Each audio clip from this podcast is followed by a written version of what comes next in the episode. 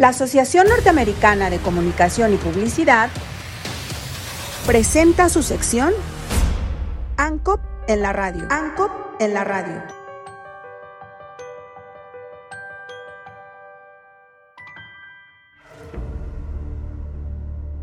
Sistema de alerta y ubicación para mujeres que emite la hora, lugar y desplazamiento de la usuaria.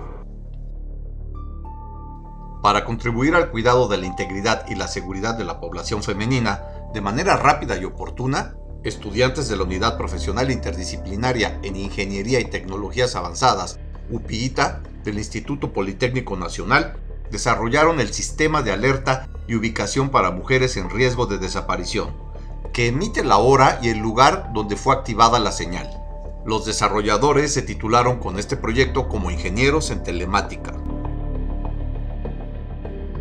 Jessica Esmeralda Rangel Acosta y José Martín Enríquez Rodríguez explicaron que cuando las usuarias perciban que podrían estar en riesgo y no tengan acceso a un teléfono celular, solo deben presionar un botón del dispositivo rastreador que pueden llevar oculto entre sus pertenencias, de tal manera que sus contactos de confianza reciban la alerta de activación. Única en su tipo, con esta herramienta tecnológica puede visualizarse en un mapa el desplazamiento del usuario durante 5 horas, gracias a un dispositivo y a una aplicación PWA, Progressive Web App, a la que se tiene acceso desde cualquier dispositivo con conexión a Internet.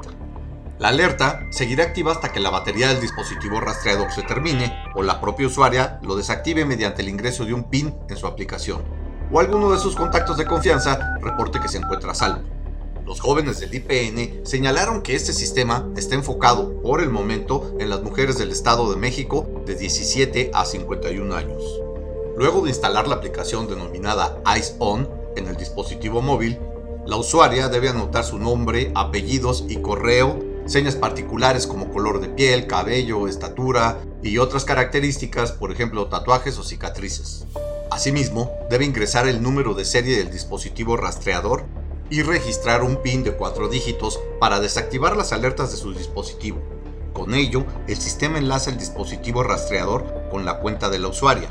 Los investigadores del IPN continúan trabajando en mejoras del diseño de este dispositivo, para que su tamaño sea más práctico y las mujeres puedan utilizarlo en su rutina diaria, llevarlo en su bolsa, mochila o incluso entre su ropa.